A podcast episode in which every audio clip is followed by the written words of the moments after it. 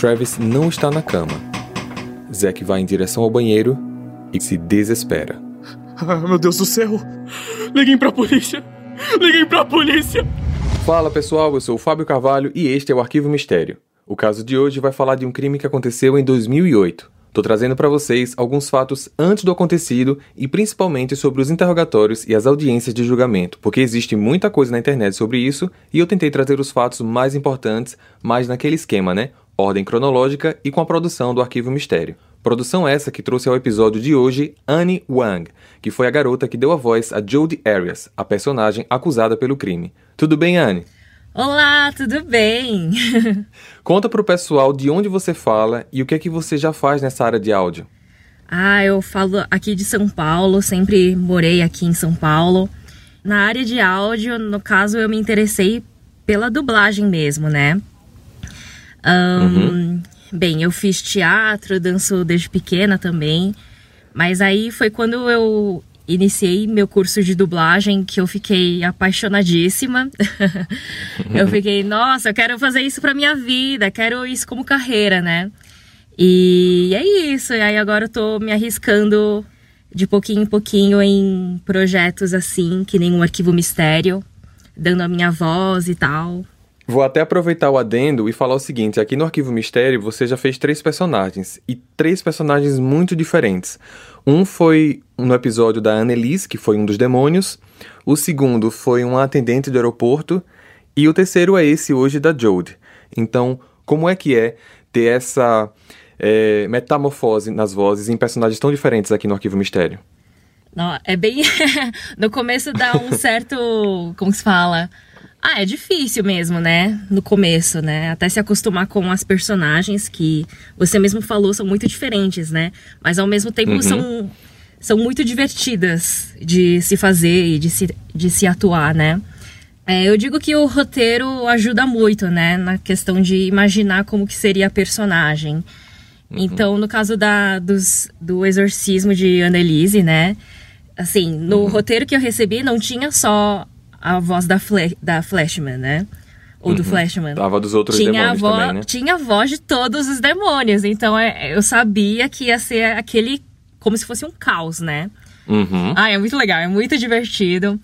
E sobre a Jodie, é, é a Jodie, né? Que é o uhum. roteiro mais longo até agora que eu recebi do Arquivo Mistério. Uhum. E assim, de primeira, a nuance, ela não. As nuances, né? Da, da personagem, ela para mim ficaram um pouco, como se fala, difíceis de, assim, entender assim, né? Tipo. Uhum. Mas aí depois com a direção do Fábio, assim, deu para ajudar bastante, assim.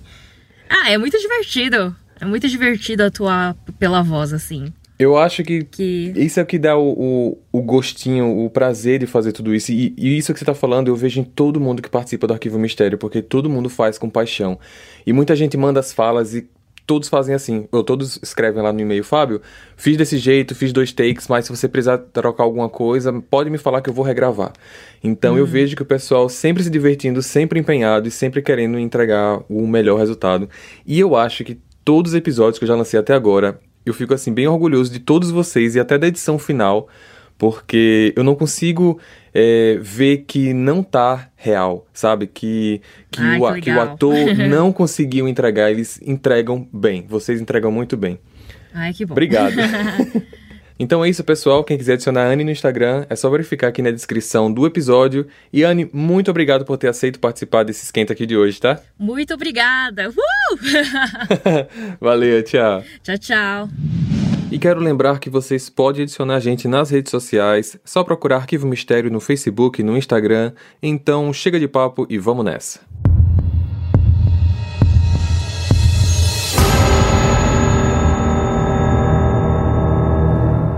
Travis Victor Alexander nasceu no dia 28 de julho de 77 na Califórnia, Estados Unidos. Era filho de Gary David Alexander e Pamela Elizabeth Morgan Alexander. Ele ainda tinha um irmão chamado Steven e uma irmã chamada Samantha. Ele era um rapaz bastante popular, boa aparência, muitos amigos, religioso e todos sempre estavam ao seu redor. Ele era mormon e em um dos eventos da igreja, acontecidos em 2007, ele conheceu Mary Hall, Eles eram apenas amigos. Travis trabalhava numa empresa em que às vezes algumas viagens eram sorteadas para os colaboradores, com tudo pago e com direito a um acompanhante. Em 2008, ele acabou ganhando uma viagem para Cancún e decidiu chamar Mary para acompanhá-lo. Apesar do Travis transparecer que ele queria tentar um relacionamento, Mary sempre deixou claro que da parte dela só existiria amizade. Mesmo assim, ela aceitou viajar com ele. A viagem estava programada para o dia 9 de junho, mas durante mais ou menos cinco dias antes dessa viagem, o Travis já não aparecia mais na igreja, não encontrava os amigos, nem respondia ao telefone. Mary passou dias sem ter notícias dele e ela foi ficando cada vez mais preocupada. Telefonava para familiares e amigos, mas ninguém sabia onde ele estava. No dia 8, um dia antes da viagem, às 10 da noite, ela decidiu ir na casa dele. A casa em que o Travis morava era compartilhada, daquelas onde você pode alugar um quarto, mas divide as áreas comuns. O local era dividido por três pessoas: Travis, Zachary Billing e Henrique Cortez. Travis? Travis! Ninguém respondeu. Ela telefonou para uma amiga explicou o que estava acontecendo e essa amiga, junto com o namorado, decidiram ir até a casa do Travis. Lá, eles bateram novamente na porta, mas nada. Eles acabaram falando com um outro amigo do Travis, que ao telefone deu a eles a senha do portão da garagem. Eles digitaram o código e conseguiram entrar. Indo em direção ao quarto do Travis, os três começaram a sentir um cheiro estranho na casa, mas ignoraram, pois, como a casa era compartilhada, às vezes, a limpeza das áreas comuns deixava a desejar. Eles então chegaram no quarto do Travis. Travis! Travis, é a Mary. Você tá aí? Novamente, ninguém respondeu. Eles arriscaram então bater na porta de um dos colegas de quarto, desta vez, Zachary.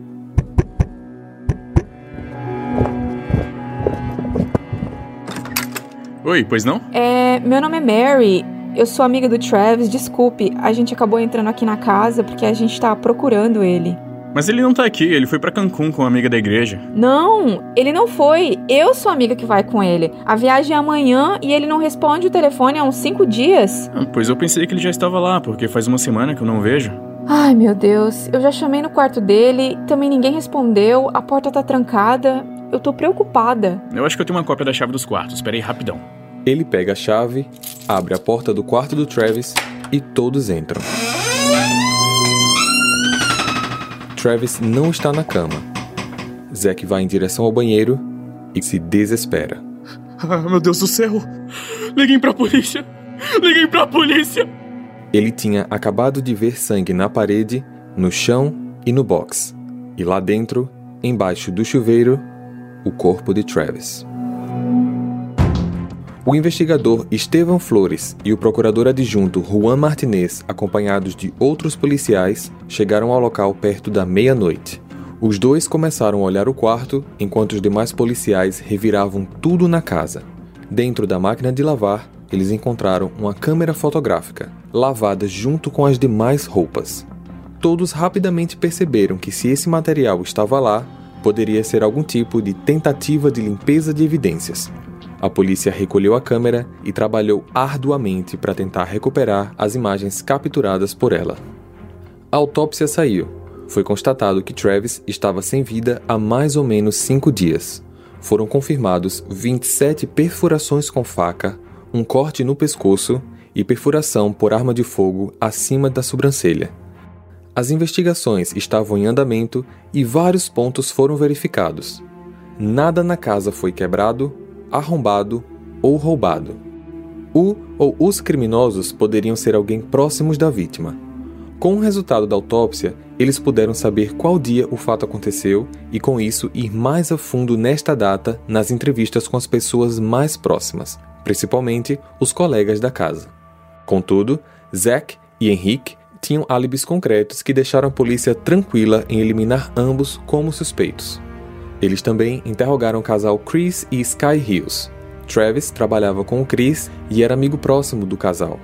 uma das perguntas feitas foi se eles imaginavam quem poderia ter cometido esse crime. E ambos, sem parar muito tempo para pensar, responderam que poderia ter sido Jodie Arias. Jodie era uma ex-namorada de Travis, nascida no dia 9 de julho de 1980 na Califórnia. Eles namoraram por apenas seis meses. Depois disso, eles ainda mantinham contato apenas por amizade. Jode tinha se convertido à mesma religião do Travis dois meses depois de ter conhecido ele, e por isso eles acabavam sempre mantendo contato. Entrevistando Jode, eles descobriram que através deste relacionamento, Travis descumpriu uma das leis da sua religião, a lei da castidade. Nela, eles não poderiam ter relações sexuais antes do casamento. Com a Jodie, Travis quebrou essa doutrina. Ela ainda informou que os dois terminaram o relacionamento porque ela não queria mais, mas muitos amigos dele disseram que foi ele quem terminou, pois o relacionamento estava se tornando muito complicado. Durante o namoro, Jodie morava no sul da Califórnia e o Travis no Arizona. Mas quando o namoro acabou, ela se mudou para perto dele, uma atitude muito estranha para alguém que acabou de terminar um relacionamento. Apesar dele falar para todos que queria ela fora de sua vida, ambos continuavam mantendo relações sexuais de vez em quando. As investigações começaram a ficar muito mais intensas em cima dela. A polícia tinha colhido amostras de DNA de várias pessoas durante os interrogatórios, dentre elas de Jode. No dia 15 de julho de 2008, Jode foi à delegacia para ser interrogada pelo investigador responsável do caso, Steven, aquele que foi na casa no dia do crime. Durante as últimas semanas, ele já tinha juntado muitos indícios de que Jodie era a responsável pelo crime. Esse interrogatório seria a ação final, com o intuito de conseguir uma confissão. Hey, você se interessa por crimes reais, serial killers, coisas macabras e tem um senso de humor um tanto quanto sórdido? Se sim, você não está sozinho. Se você precisa de um lugar recheado de pessoas como você, Venha conhecer o podcast Pátria Amada Criminal. Todas as semanas tentamos entender o pior da humanidade. Nesse processo a gente ri, chora, fica brava, fofoca, porque afinal de contas é assim que a gente fala quando está entre amigos. Suas novas melhores amigas trevosas estão aqui no Pátria Amada Criminal. Você precisa ser sincera comigo, Jodie. Eu estou te falando. Eu não fui na casa do Travis daquela noite. Nós encontramos seu cabelo, seu sangue e a palma de uma mão com suas digitais na cena do crime. Eu posso explicar o cabelo, mas eu não sei que palma da mão é essa. Como você explica isso então? Eu dormia lá. Tem cabelo meu em todo lugar daquela casa. Você precisa falar a verdade, Jude. A verdade é que eu não machuquei o Travis, eu já falei. Você estava na casa do Travis naquela noite. Vocês tiveram relações sexuais. Eu tenho fotos e você sabe que fotos são essas. Vocês lembram da câmera digital encontrada na máquina de lavar? Pois bem, a polícia conseguiu recuperar as fotos. Você quer ver as fotos? Quero. Eu tô curiosa. O investigador começa a mostrá-las.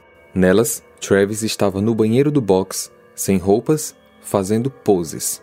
As fotos estavam registradas com data e hora.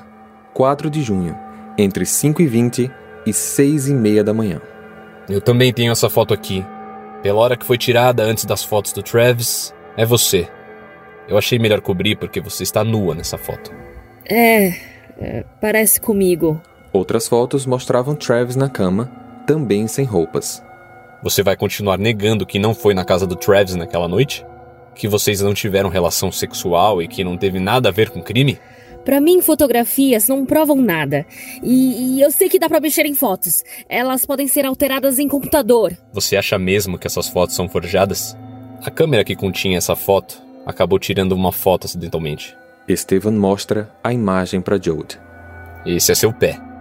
Essa é sua calça e esse é o Travis. Esse pé não é meu. A calça é sua, Jode. Não fui eu.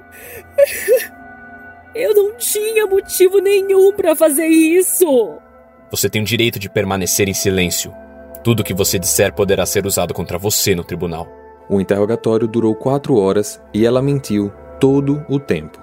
Jodie foi presa pelo assassinato de Travis e, enquanto aguardava a escolta para sair da sala do interrogatório, sua reação foi muito bizarra. Ela começou a cantar, a rir a chorar, plantou bananeira e, num determinado momento, falou para si mesma: Ai, Jodie, você devia pelo menos ter feito a maquiagem. Ela foi presa naquele mesmo dia, 15 de julho, e em sua foto criminal, ela sorriu. No dia seguinte, 16, Steven continuou o interrogatório e Jodie trouxe sua versão para os fatos. Quando eu estava com Travis naquela madrugada, eu estava tirando fotos dele e duas pessoas chegaram, mascaradas, mas era um homem e uma mulher. Eles atacaram o Travis. Eu fiquei com muito medo. Eu corri pro closet. O que aconteceu?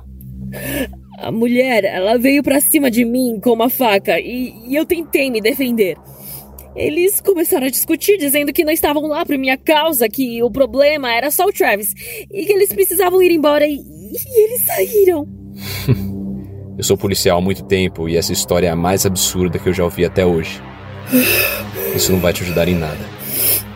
A história começa a ganhar espaço na mídia e Jodie acaba dando diversas entrevistas de dentro da cadeia. Ela confirmava sua versão de que duas pessoas invadiram a casa naquela noite e que eles foram os responsáveis pela morte do Travis. O defensor público, Kirk Nurmi, foi o responsável pela defesa de Jode. Durante as conversas entre eles, ela trouxe mais fatos para o caso. Jode acusava o Travis de ser uma pessoa violenta e que demonstrava desejos por menores. Nesse ponto, ninguém sabia mais até onde existia alguma verdade em suas palavras. No decorrer dos anos seguintes, ela confessou aos seus advogados que foi ela a única responsável pelo crime, mas agindo em legítima defesa e que deixaria as suas razões públicas apenas no dia do julgamento, que teve início no dia 12 de janeiro de 2013. Na audiência, a advogada de junta de defesa, Jennifer Wilmot, tentou uma abordagem diferente. Para muitos, a vida amorosa do casal eram flores. Mas no fundo, existia uma outra realidade que afetava a Jodie. Na vida do Travis, a Jodie era o seu segredo sujo. Apesar de se apresentar como mormon, de boa índole, puro, seguidor das doutrinas da sua religião, desde que ele conheceu a Jodie, ele a mantinha como parceira sexual. Com isso, ele satisfazia seus desejos ao mesmo tempo que procurava a companheira mormon ideal. O júri não acreditou no que estava acontecendo. A defesa passou a julgar a vítima. No dia 4 de junho de 2008, aconteceu um fato que, infelizmente, o Travis não deu opção para a Jodie, a não ser se defender. No momento em que ela estava tirando fotos dele no chuveiro, sem querer, ela derrubou a câmera. Ele teve um ataque de fúria e a atacou. Ela ficou com medo de morrer e contra-atacou em legítima defesa. Já a acusação trabalhou em cima do fato de que a tamanha violência causada por Jodie não demonstrava ter sido um ato de defesa. As imagens da autópsia foram levadas ao julgamento. A acusação tentou convencer o júri de que o assassinato foi cruel, hediondo e premeditado para que determinasse que Jodie era elegível para a pena de morte. Um mês depois, no dia 4 de fevereiro de 2013, Jodie foi ao banco das testemunhas. Você matou Travis Alexander no dia 4 de junho de 2008? Sim, eu matei. Por quê? A resposta simples é que ele me atacou. Eu só me defendi.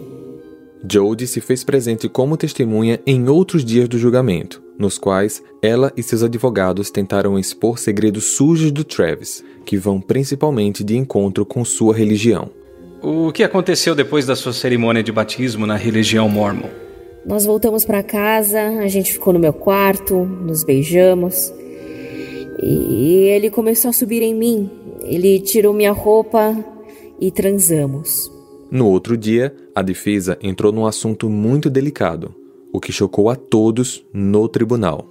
Você afirma que Travis sentia atração sexual por menores? Sim. Eles trouxeram uma gravação feita pela própria Jode, na qual ela poderia provar que a sua afirmação era verdadeira. O áudio continha um dos momentos em que ambos fizeram sexo por telefone. Aqui eu peço desculpas a vocês, pessoal, pois eu não poderei colocar os detalhes dessa gravação por esse não ser o objetivo do episódio chocar nem causar repulsa. Mas a gravação tem conteúdo sexual, além de palavras ditas por Travis que envolviam menores de idade. As audiências ocorreram por vários dias. Num deles, Jodie contou os detalhes da sua legítima defesa. Falou sobre a câmera que derrubou e que ele foi para cima dela para agredi-la. Ela disse que pegou a arma que ele tinha no closet e atirou sem querer. Não se lembra dos detalhes seguintes, pois existe um apagão em sua memória.